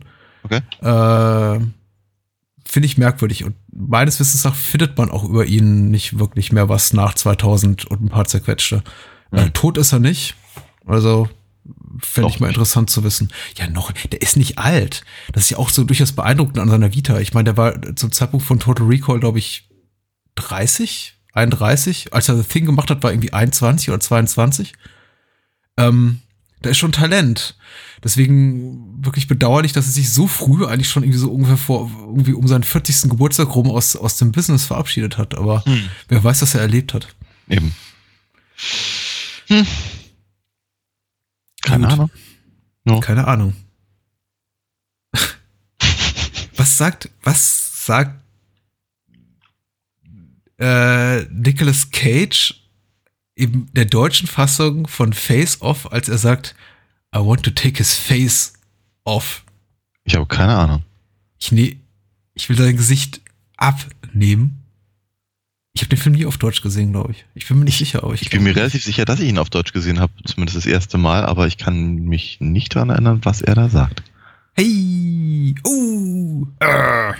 Okay, das klang jetzt so wie, wie eine Mischung aus Fonsi und, und, und äh, Louis de Funès, aber okay. Ey. Äh, reden wir über, über den Körper des Feindes? Ja. Ja. Äh, 97. Mhm. Ich glaube, einer der meistgeguckten Filme überhaupt in, in, in meiner persönlichen Filterblase. Ich habe gerade noch mal in meinen Letterbox-Account reingeguckt und irgendwie so in, in, in, in, in den Zirkel der Menschen, die mir irgendwie da folgen oder denen ich folge. Und ich glaube, den Film hat irgendwie jeder gesehen. Jeder, jeder äh, Red-Blooded Mann zwischen irgendwie 30 und 50 hat den wahrscheinlich im Kino gesehen oder auf Video oder auf DVD. Äh, sehr populär, oftmals bezeichnet als John Woos bester Hollywood-Film. Darüber Okay. wird zu reden sein. Ja. Äh, wie schreibt man zur UFDB-Inhaltsangabe? Die hat geschrieben T-Mac. Und wenn ich das von T-Mac so lese, dann sollte er wirklich im Filmmarketing arbeiten. Er hat nämlich einen sehr schmissige, schmissigen Schreibstil. Und er schreibt hier über, über äh, im Körper des Feindes zehn lange Jahre folgte FBI-Agent Archer, gespielt von John Travolta, der Blutspur des Superverbrechers Castor Troy, gespielt von Nicolas Cage. Doch jetzt, wo dieser halb totgeschossen vor ihm liegt, kann er sich nicht darüber freuen. Denn leider hatte Troy zuvor noch die Zeit, eine verheerende Bombe irgendwo in LA, zu deponieren. Archer bleibt nur die eine Möglichkeit. Er muss die Identität des verhassten Gegners annehmen, um das, an das Versteck der Bombe zu kommen. Ein revolutionärer Fortschritt in der kosmetischen Chirurgie macht's möglich, leider nicht nur in eine Richtung. Und das war's. Okay. Ja, schmissig geschrieben ist es, ja. Ja. Ich, ich fand, das, dieser, eine, dieser eine Halbsatz, leider, er kann sich aber nicht darüber freuen. Das, den fand ich besonders schön. Ah, ja. Schön, ja, ja. Da hat irgendeiner, irgendeiner hat zu, zu, zu John Woo gesagt, weißt du was, mach doch einfach deine Hongkong-Filme nochmal, ja, aber mit, mit John Travolta und Nicolas Cage ja, und jetzt geben wir dir eine Story, die so hanebüchen ist, deren Prämisse so bescheuert ist, dass GoldenEye dagegen aussieht wie ein Oscar-verdächtiges Werk. Ähm, ich, ich, bin mir, ich bin mir nicht sicher, was ich von Face Off halten soll. Das war ich damals nicht und ich weiß heute nicht. Ich weiß, damals, als ich ihn das erste Mal gesehen habe, war ich ein bisschen enttäuscht. Hm. Ich hatte ihn, hatte mir cooler vorgestellt. Ja. Ähm, ich weiß, damals waren alle total heiß drauf. Der, der, das, das, das musste man irgendwie ganz dringend gesehen haben. Und jetzt ich, äh, ich ganz genauso. Und dann mh, dachte ich mir, hm, naja, nee, um, cool ist irgendwie anders. Mhm. Ähm, ich mag den irgendwie, den Film. Mhm. Mhm. Ähm, mhm. Ich bin mir nicht ganz sicher, warum ich den mag, weil wir, der gibt, der, der, der tut alles dafür, dass ich ihn nicht mag. Ständig, an jeder, an jeder, an jeder Ecke und an jeder Biegung, weil ich einfach so viel, ich sehe einfach so viel Zeug, so, so, so, so das ist so die in der Mikrowelle aufgewärmtes John Woo Kino von der vorletzten Woche irgendwie Mhm. und, und abarbeiten, abhaken von von äh, von ähm, zigmal gesehenen Actionsequenzen oder oder oder äh, äh, äs- äs- ästhetischen Markierungen, die einem sagen, oh, ich bin bei John Woo jetzt im Kino, aber ohne Sinn und Verstand. Es hat kein, es hat kein, es gibt, es gibt keinen Grund, warum die sich am Ende in der, in der Kirche beballern mit Tauben, außer dass John Woo ist. Das ist so, äh, das ist alles so schwierig. Und, und wie halt nochmal diese Prämisse ist so, keine Ahnung, das könntest du in keinem Marvel-Film heute machen. Aber damals, damals ging es offenkundig irgendwie. Andererseits, ich meine, ein Film, in dem Nicolas Cage John Travolta spielt, der Nicolas Cage spielt, ist, das ist, das, das ist schon wieder so großartig, dass ich ihn echt mag. Mhm. Mhm. Äh, ich, ich, bin, ich bin seit dem Tag, an dem ich den Film das erstmals gesehen habe, wirklich hin und her gerissen zwischen dem, dem, dem innigen Wunsch und wiederholten Versuch, ihn wirklich, wirklich gut zu finden und zu mögen und meinem Bauchgefühl, das, das immer sagt, nee, ich werde mit dem Film einfach nicht warm. Ich habe ihn, habe ihn damals im Kino gesehen. Ich muss sagen, 97 war ich tatsächlich so oft auf, auf, auf dem Höhepunkt meiner, meiner John Woo Fanboy-Aktivitäten überhaupt. Ich hatte mir zu dem damaligen Zeitpunkt mit Sicherheit alle, alle britischen und niederländischen Tapes seiner ganzen Hongkong-Filme besorgt, die ja in Deutschland alle äh, nicht, nicht, nicht ungeschnitten erhältlich waren. Bullet in the Head gesehen, The Killer gesehen, Hardboiled gesehen, Hero mhm. Shed No Tears, äh, auch irgendwie so seine, seine Werke aus der zweiten Reihe, seine frühen Kung-Fu-Streifen. Wirklich, wirklich angefixt. Ich hatte äh, Hard Target gesehen, damals auch in der, in der Kinoschnittfassung, diese ungeschnittene Fassung, die noch viel toller ist. Äh, toller war Damen Lance Henriksen-Film. Äh, kam erst später raus, äh, noch mehr geliebt. Äh, Broken Arrow hatte ich im Kino gesehen. Den fand ich schon ziemlich toll. Mhm. Mhm muss auch sagen, bin bis zum heutigen Tage wirklich äh, bekennender Christian Slater-Fan. Ja, klar. Ich, ich, ich finde ihn einfach immer amüsant, immer mhm. gut. Er macht jeden Film automatisch ein bisschen besser. Selbst so, selbst so eine halbe Gurke, wie das, was wir jetzt äh, zuletzt hatten mit ja. äh, Geschichte aus der Schattenwelt. Richtig, ja. und dann kam Face Off. Und Face Off, ich glaube, ist einer der ersten Filme, an die ich mich bewusst erinnern kann, an den, äh, an, an dem ich diesen Moment merkte, in dem ich irgendwann merkt, ich bin irgendwie so ein bisschen dem Hype auferlegen mm. und habe irgendwie eine zu hohe Erwartungshaltung aufgebaut, die der Film einfach nicht erfüllen kann. Denn mir wurde der Film angepriesen und mm. damals stand es, steckt das Internet ja auch schon in, in Kinderschüchen, in denen ich, die ich eben auch schon beschritten habe und irgendwie auch schon Ain't It Cool News und sowas gelesen hatte. Und der Film wurde allerorten angepriesen, auch in den äh, üblichen Gazetten als äh, das große John Woo Meisterwerk. Ich habe jetzt irgendwie äh, Mission Impossible 2 unterschlagen, sorry, äh, der, der ist auch nicht war, so toll. War der davor oder danach? Ich meine, der war, oh, der war danach, glaube ich. Ja, meine ich doch, ja. Ja. Ja, nee, ja. Dann ignoriere mal bitte meine, meine letzte Aussage. Also Aha. ich war doch nicht John Woo Hollywood-mäßig versaut. Ich war tatsächlich noch irgendwie der, der, der Meinung, äh, John Woo könne in Hollywood noch Großartiges leisten, obwohl ich eben auch schon bei Broken Arrow und äh, Hard Target, egal wie sehr ich die Marke gemerkt hatte, das ist nicht ganz die äh, mhm. das Qualitätsniveau wie, mhm. wie der John Woo, den ich aus, aus Hongkong kenne. Ja, und dann kommt Face Off um die Ecke und ich denke mir, und ich habe eine Zeit lang Spaß. Und irgendwann habe ich ihn nicht mehr. Mm. Und ich fange an, auf die Uhr zu gucken oder an die Uhr zu denken und irgendwie im Kino zu sitzen und denke, ich muss mal auf Toilette. Was sind denn das für Figuren? Was wäre es eigentlich diese Gina Gershon? Ich habe ihren Namen leider vergessen und der Typ ist ihr Bruder. Und mm. was, die haben, die hat jetzt ein Kind und bitte mm. und muss mich das jetzt interessieren? Und all diese hm. weiß ich, Momente zwischen äh, Sean Archer als, nee, Kester Troy als Sean Archer, äh, John, nee, äh, Sean Archer als Kester Troy, Kester Troy als Sean Archer in der Gestalt von John Travolta bei sich zu Hause, wie er eben mit Joan Allen und ihrer Tochter interagiert, äh, einen Joint raucht und mhm. äh, Schlüpfrigkeiten austauscht. Äh, der Film füllt sich mehr und mehr mit diesen Momenten, die ich einfach, die mich überhaupt nicht interessieren. Mm. Ich mir denke, und wann wird denn endlich wieder geschossen? Mhm. wann, wann, wann geht die verrückte äh, Körpertausch, Gesichtstauschhandlung los? Mm. Warum macht man nicht mehr draus? Warum ist der Film irgendwie nicht so, so sleazy und so bekloppt, wie ich es mir wünschen würde? Ja. Warum wird nicht, weiß ich, warum kriegt Joan Allen keine Szene, in der sie darüber, in der sie kommentieren kann, dass das Geschlechtsteil ihres Mannes plötzlich anders aussieht als vorher. Ja, Denn du kannst. Das genau, genau das hat meine Frau übrigens auch gesagt, ja. Und ja. Äh, es, es wird so die ganze Zeit drum rumgeredet, um diese ganzen, diese ganzen Sachen, die man sich dort stellt in dieser Situation. Ich meine, es gibt ganz naheliegende Fragen, die sich auch mir als Zuschauer stellen, wie das alles so funktioniert. Die werden eben nicht beantwortet, die werden eben nur so äh, touchiert, ganz am Rande. Äh, Dr. Archer, die Frau hier von, von John Travolta, sagt dann so, wir haben eine Woche als Mann und Frau gelebt. Hm. Ja, da möchte ich mehr wissen. Wie war das so? war es besser, war schlechter? Ja. ja. Ist vielleicht gut, ja, ist, vielleicht, ist vielleicht nicht angebracht. Nee, doch, das ist genau angebracht, weil ich glaube, dass genau an diesen Fragen das Interesse an dem Film hängt. Äh, ganz abgesehen von der, von der choreografierten Ballerei.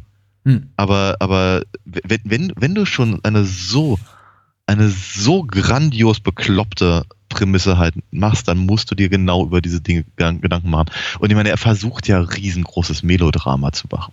Ja. Ich meine, John Woo macht immer Melodrama. ist gut meistens. Also Ja, für mich ich- funktioniert es. Also, du, ernsthaftweise, ich habe zwischenzeitlich mal gedacht, ich glaube, wenn, wenn, das, wenn das tatsächlich eine asiatische Geschichte wäre, dann wäre der Film nochmal eine Stunde länger und dann hätte man vermutlich genau all diese, all diese, die, die Punkte.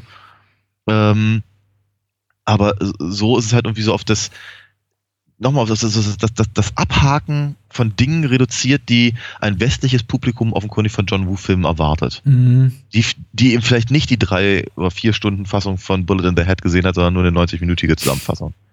Ja, weil sie, keine Ahnung, Quentin Tarantino irgendwie angepriesen hat oder was weiß ich. Ähm, und ich, ich, ich ich finde halt schon, dass da, da, da steckt halt eine ganze Menge drin in dem, in dem, in dem Ding. Äh, aber dann bleibt es halt irgendwie auf der Strecke. Ich finde ich finde tatsächlich die, die Szenen mit,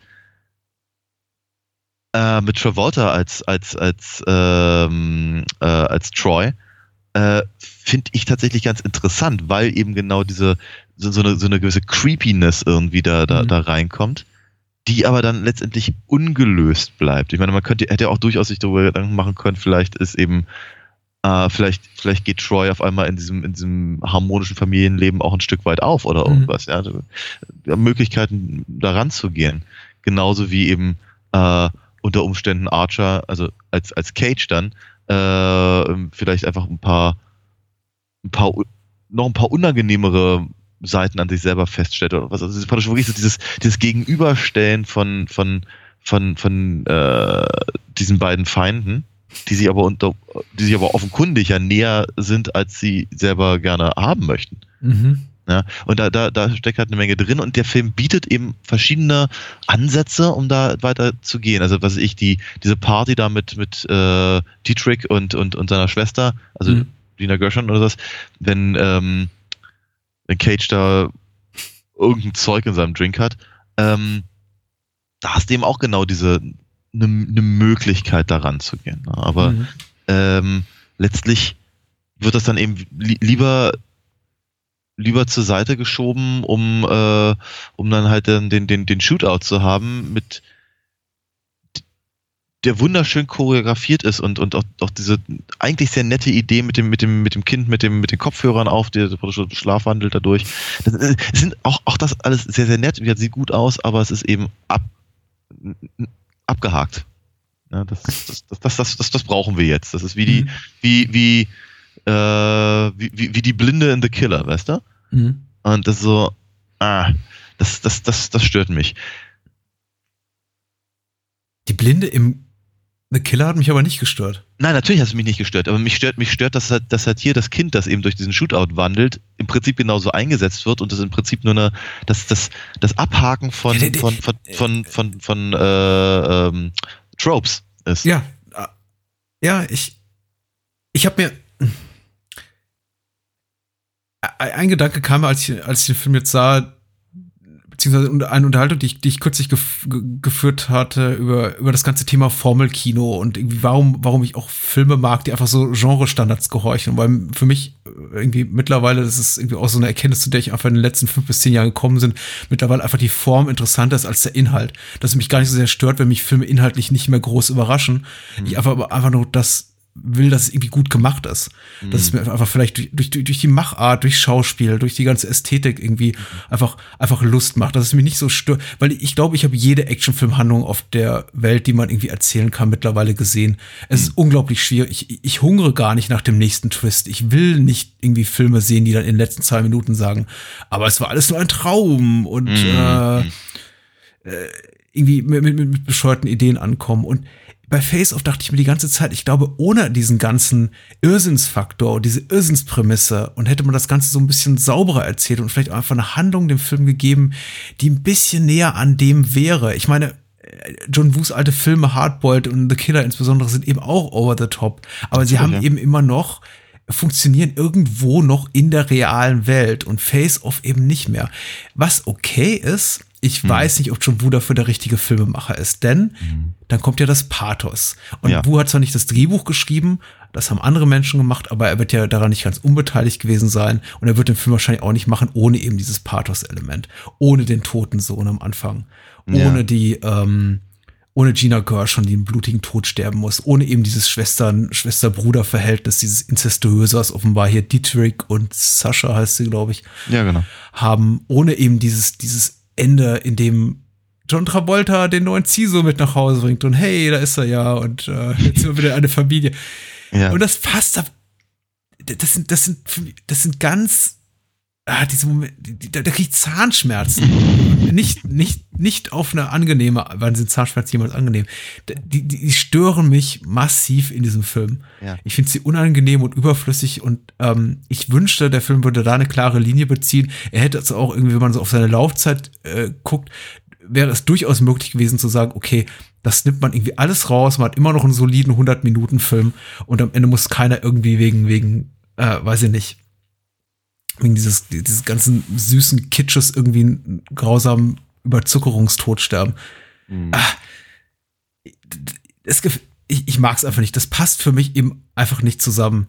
Ja. Und da können diese ganzen überkandidelten Momente noch so schön sein und ich mag die Action und ich habe kein Problem mit Cages und Travoltas Darstellung. Ich finde dieses, dieses Chargieren eigentlich irgendwie ganz, ganz lustig. Ich finde, also ich finde, ich finde gerade, gerade Nicolas Cage ist richtig gut in dem Film. Aber ich habe ihm wahnsinnig gern zugegugt dabei. Aber Deswegen es funktioniert für mich in dem Moment ja. eben nicht mehr, wenn sie einen Gang zurückschalten müssen und plötzlich wieder ernst spielen müssen. Ja. Naja. Ja, das ist absolut richtig. Ich meine, äh, zu dem Zeitpunkt, als ich ihn das erste Mal gesehen habe, wollte ich, wollte ich von Travolta so eine Darstellung nicht sehen. Ich hatte dann irgendwann, irgendwann, irgendwann begriffen, er kann eigentlich nur das. Ähm, fand ich, fand ich aber irgendwie doof. Und ähm, tatsächlich Nicolas Cage finde ich eben gerade, also ich, ich, ich mag Nicolas Cage, ernsthaft. Ich finde ihn, ihn ziemlich, ihn ziemlich großartigen Schauspieler. Ähm, ich mag ihn auch gerade, gerade und gerne, wenn er eben einfach mal äh, äh, wenn, wenn, wenn er eben loslassen kann und es eben auch zum Film passt. Und wie gesagt, die Prämisse ist eben so blöd, dass es halt hier ganz hervorragend passt. Ähm, und äh, selbst, selbst wenn man eben den, den, das, das, das Melodrama halt reinnimmt, das eben John Woo offenkundig braucht, funktioniert es immer noch sehr gut, weil er eben ähm, ist im, im Gegensatz zu Travolta gelingt mhm. es eben Nicolas Cage eben dieses mh, diese, diesen, diesen, diesen, diesen Schmerz halt rüberzubringen, eben tatsächlich im Körper seines Feindes jetzt sein mhm. zu müssen. Also in den, in, in per, permanent im, im Spiegel in das Gesicht dessen gucken zu müssen, der seinen Sohn umgebracht hat. Ja, und wenn, wenn, wenn, äh, oder eben einfach sich, sich so verhalten zu müssen, damit Pollux äh, ihm abnimmt, dass er, dass, dass, dass er sein Bruder ist und äh, Dinge tut, die er sonst nicht machen würde. Mhm. Und, äh, ist, da, da, da, ist, da ist Nicolas Cage ihm tatsächlich äh, chargiert, aber er ist sehr überzeugend dabei und das finde ich eben sehr, sehr cool. Deswegen sagte ich ihm vorhin, äh, Nicolas Cage, der John Travolta spielt, der Nicolas Cage spielt, ist schon sehr gut. Mhm. Ähm, wird andersrum wird leider der Schuh nicht ganz so äh, draus, weil ich eben finde, dass ja Tra Tra Travolta erinnert mich immer so äh, die ganze Zeit, in, wenn, wenn er im Troy ist, erinnert er mich so ein bisschen an, äh, an an die Szenen in Grease, wenn, wenn, wenn, wenn Danny Zuko versucht, irgendwie cool zu sein. das ist, ja, ist nicht so schön. Das ist, ähm, ja. Es ist eine interessante Zeit für die beiden. Ich meine auch, glaube ich, das letzte Mal, äh, letzte Mal in, in, in beider Karriere, äh, zu der wirklich Kino Zuschauer ins Kino eben strömten, um wirklich den, den großen John Travolta, Nicolas Cage äh, Film, Film zu sehen. Ich meine, mhm. die, die Karriere in beider irgendwie in den Folgejahren hat ja enorm gelitten, muss man sagen. Äh, Travolta wartet aufs nächste Comeback, macht dann in der Zwischenzeit lieber irgendwie Battlefield Earth und sowas. Mhm. Und Nicolas Cage spielt ja mittlerweile irgendwie in jeder zweiten Videopremiere mit. Mhm. Weil er einfach das Geld braucht für seine irgendwie drei, drei Inseln, die er zu, zu bewirtschaften hat. Mhm. Ja, aber zwischendurch darf er dann an, an, an großen Disney-Produktionen äh, mitmachen und sowas. Ja, aber natürlich. Ja, also. Ich, ich habe ich hab, ich hab eigentlich nicht das Gefühl, dass Nicolas Cage äh, Karriere so, ein, so einen irrsinnigen Knick hat. Mhm. Abgesehen von diesem, diesem Running Gag, diesem Meme von vor ein paar Jahren.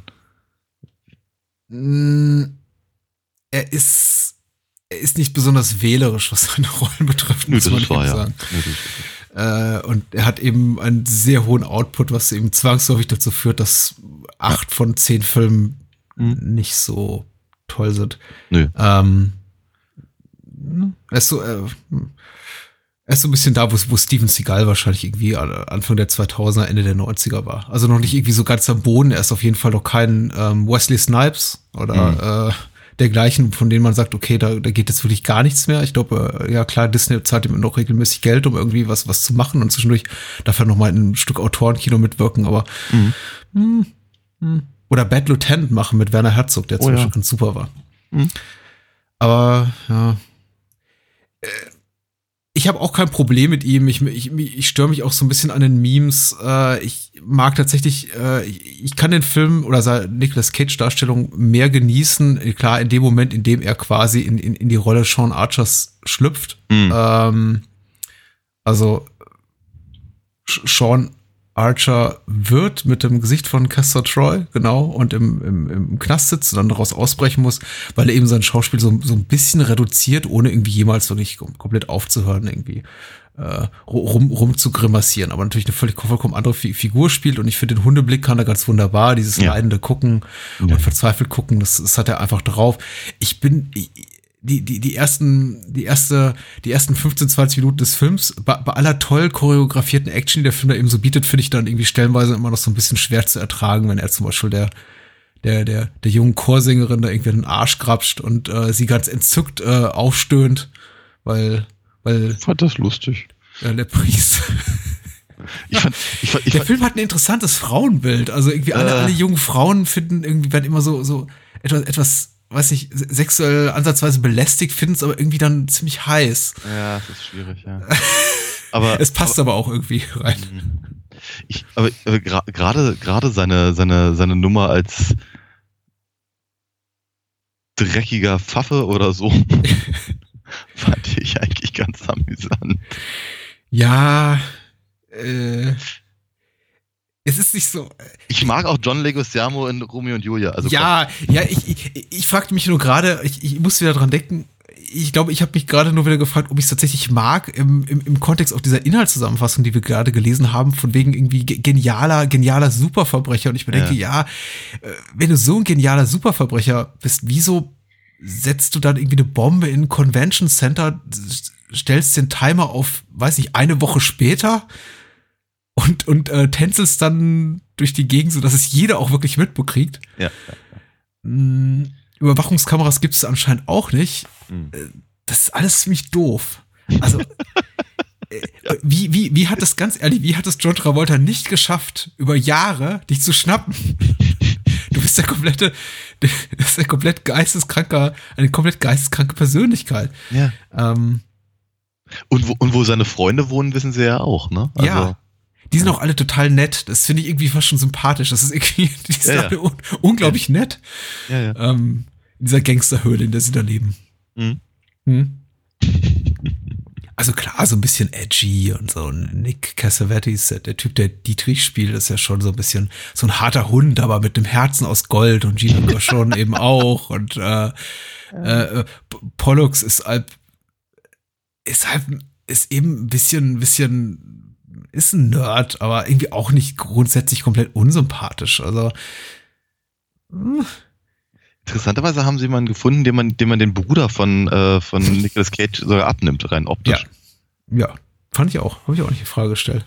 Namensgebung ist auch sehr schön. Ja, Christian Pollux ist schon schön, ja. Mhm. Vielleicht ist der Film ja auch, ein bisschen lang, ist ein bisschen zerfahren. Ich wünschte mir, ich würde einen reinrassigen John Woo-Film sehen und das ist er, ist er eben nicht. Das, das Melodrama funktioniert überhaupt nicht, funktioniert einfach überhaupt nicht, eben durch dieses, dieses Science-Fiction-Element. Ich wünschte einfach, sie hätten es weggelassen. Der Film würde um einiges besser funktionieren und man muss wirklich sagen, das Drehbuch ist, abgesehen von der Story, kann man mögen, muss man nicht mögen. Es ist, ist alles in Ordnung. Das Drehbuch ist wirklich, wirklich, wirklich schwach. Und Mhm. daran möchte ich dann auch bitte vielleicht die, Hörer erinnern, die sich, die sich vielleicht ärgern über, über die, über das Chargieren von Travolta und Cage und sagen, das ist alles zu viel. Ich glaube, ohne das ginge es gar nicht. Mhm. Weil die sind wirklich teilweise mit, mit Dialogen gestraft, die kann kein Mensch wirklich äh, glaubhaft transportieren. I want to take his face off ist ja doch so, also, geht ja noch, aber irgendwie einige der One-Liner sind so hanebüchen schlecht. Mhm. Einige der, der, der betont witzig angelegten Szenen, zum Beispiel, zum Beispiel in, in der ähm, Margaret Cho sagt hier, äh, Chef, äh, nachdem da äh, äh, ähm, John Travolta alias äh, Castor Troy da irgendwie erfolgreich die Bombe entschärft hat und er irgendwie zurück in sein Büro kommt und sagt, oh, hatten Sie, hatten Sie, haben, haben Sie eine, haben, haben Sie einen plastischen, haben Sie einen chirurgischen Eingriff hinter sich? Und er so, wie, was, wie? Und sie dann sagt, na ja, es scheint so, als hätte Ihnen jemand irgendwie den, den Stock aus dem Arsch raus operiert. Mhm. Da, da, da, da packe ich mir doch äh, gedanklich an den Kopf. ähm, und der Film ist voll von solchen Momenten. Ja, ich ja. denke, es ist. Äh, kreier ja. doch bitte, liebe, liebe Drehbuchautoren, kreiert doch bitte Situationen, die, die solche Momente hergeben und naja, egal. Passiert nicht. Nee. Ich, äh, ich bin nicht so happy. Der Film hat mich damals enttäuscht, hat mich heute enttäuscht und ich, ich, ich möchte ihn eigentlich mögen und das ist das, was ich irgendwie so mit am meisten hasse, sind die Filme, von denen ich mir sage, auf dem Papier sieht das alles ganz toll aus. Den müsste ich eigentlich lieben, aber ich tue es nicht. Hm. Ja. Ja. Hm. Aber ich bin froh, dass du eine bessere Zeit damit hattest. Ja, ja, auf jeden Fall. Ich meine, ich hatte auf jeden, auf jeden Fall hatte ich eine bessere Zeit als beim ersten Mal, als ich ihn gesehen habe. Ähm, und es gibt zwei, wirklich sagen, wirklich brillante Actionsequenzen. Der Film beginnt mit einer. Mhm. Leider dauert es dann ungefähr 100 Minuten oder 80 Minuten, möchte ich sagen, bis dann die nächste wirklich tolle Actionsequenz kommt. Also die ganze letzte halbe Stunde ist schon ziemlich toll. Mhm. Natürlich inklusive der Szene, in der sie sich dann irgendwie durch die Wand ihren eigenen Spiegelbildern gegenüber dann das gegenüberstehen. Das ist ziemlich cool, ja. Das ist eine tolle Idee. Mhm. Ja. ja. Aber es, es dauert eben sehr lange bis dahin. Und man hat schon so ein bisschen das Gefühl, das war jetzt mein Eindruck, und das ist vielleicht auch etwas, was man erst beim dritten, fünften, zehnten Mal sieht. Ich habe den Film auch mittlerweile relativ häufig gesehen. Ich habe schon so, es ist mir diesmal noch deutlicher aufgefallen, dass sich wirklich die Autoren einfach in, in, in so eine Sackgasse reingeschrieben haben, in dem Moment, in dem eben Cage alias Travolta, Cage als äh, Sean Archer äh, in diesem Gefängnis steckt und Travolta eben so sein Leben draußen lebt und nicht mehr wirklich logisch, es ein logisches Herauskommen aus dieser Szene gibt, weil alle sind tot. Mhm. Was soll man dann eben machen? Und die Art und Weise, wie dann äh, Nicolas Cage aus dem Knast flieht, ist einfach mhm. total Banane. Ja, auf jeden Fall. Ich habe deine Frau doch nicht gebumst. Ach so, oh. ja gut, dann lass uns wieder Freunde sein. Genau, und eben, eben, eben gerade lag ich noch als, als sabbelnder Fruchtzwerg auf dem Boden und äh, aber wirf mir eine Knarre zu, ich mach das schon hier. Ja. Mhm. Ähm, äh, der Bootscrash am Ende ist, äh, ist bombig. Äh, ja. Kann ich immer wieder angucken. Aber der Rest, ich, ja, das ist. Ähm ich möchte wissen, was in John Woos Kopf vorgeht, wenn er zum Beispiel diese, Bo wenn er zum Beispiel die, die, die weißen Tauben in der Kirche da reinbringt. Ob er sich dann denkt, ah, these, this fucking Hollywood people, they want this und so. Ja, das Gefühl hatte ich, ja. ja, dann nochmal gesagt, in diese ganzen, also, ne, dieses, das, das, ja, auch durchaus religiöse Dilemma und, mhm. und das, und das, das äh, moralische äh, ist eben in anderen seiner Filme ist es deutlicher mhm. und hat natürlich auch einen, einen, einen, ähm, einen gewissen kulturellen Wert. Mhm. Ne, als äh, wenn man, wenn man, wenn man eine solche mh, Ikonografie halt in einem, in einem, einem Hongkong-Film bringt, hat es einfach eine ganz andere, eine ganz andere Bedeutung, als eben, wenn das im, im x-beliebigen Hollywood-Schinken ist. Mhm. Und da auch, da habe ich aber auch wirklich so das Gefühl gehabt, irgendwie, das, das wurde ihm auf, auf den Leib geschrieben. Es hätten, es hätten die Drehbuchautoren gesagt, äh, ah, stimmt ja, John Woo macht das ja, ich glaube, wir brauchen hier noch ein paar Tauben. Mhm. Ah.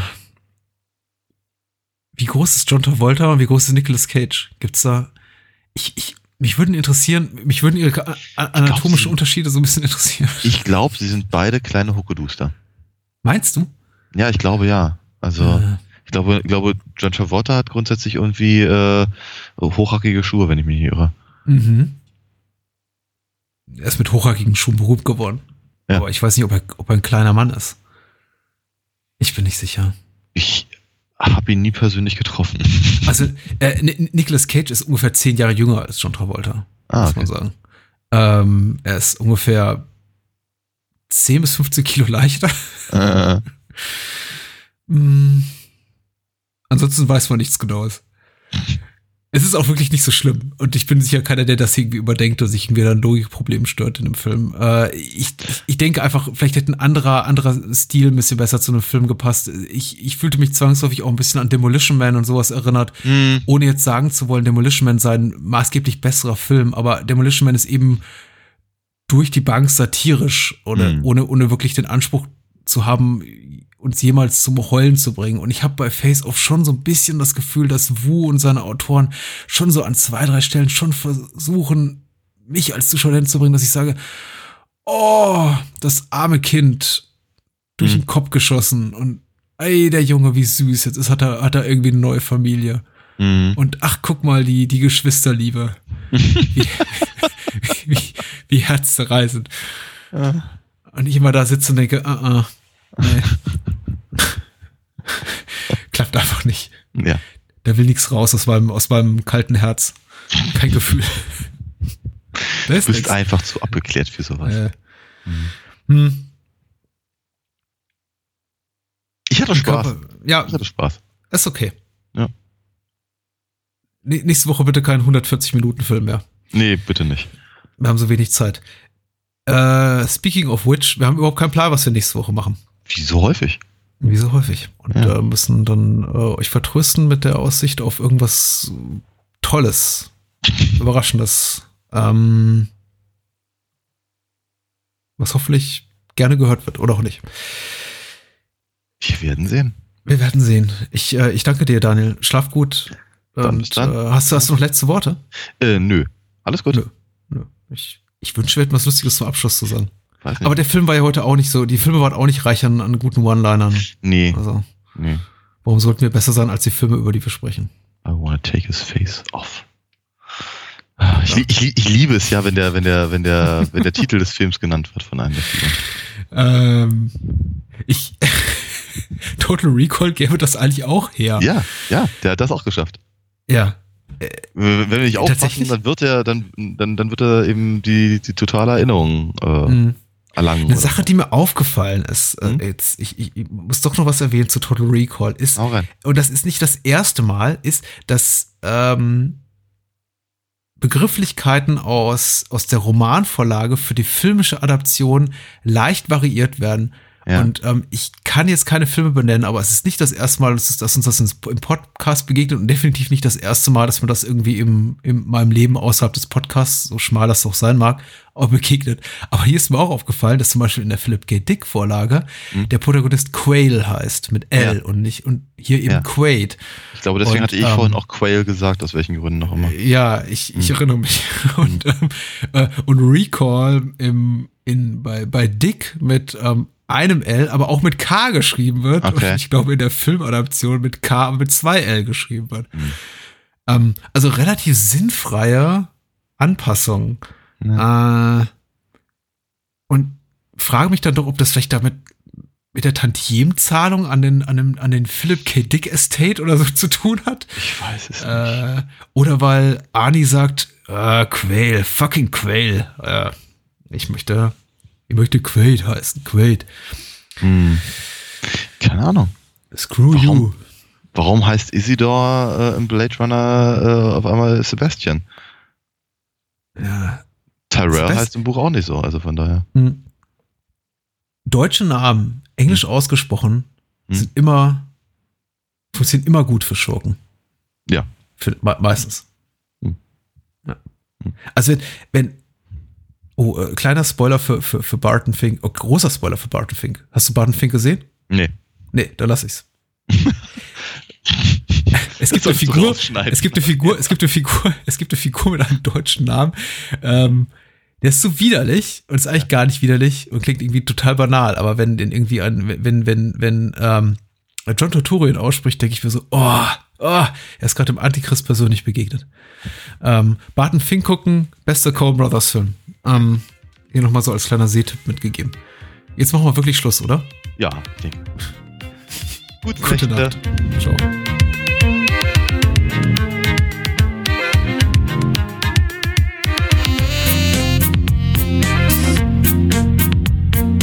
Das war Bahnhofskino mit Patrick Lohmeier und Daniel Gramsch. Besucht uns unter bahnhofskino.com und schickt Feedback und Filmwünsche als E-Mail an patrick@bahnhofskino.com. Bei Facebook, Twitter, iTunes, Stitcher und über alle bekannten Podcast-Apps sind wir natürlich auch zu finden. Unter alinafox.de könnt ihr Daniels Comics lesen und bestellen. Alina Fox Hörspiele sind übrigens bei Amazon, Audiamo und überall dort erhältlich, wo es etwas auf die Ohren gibt. Natürlich auch im gut sortierten Einzelhandel. Vielen Dank fürs Zuhören und adios.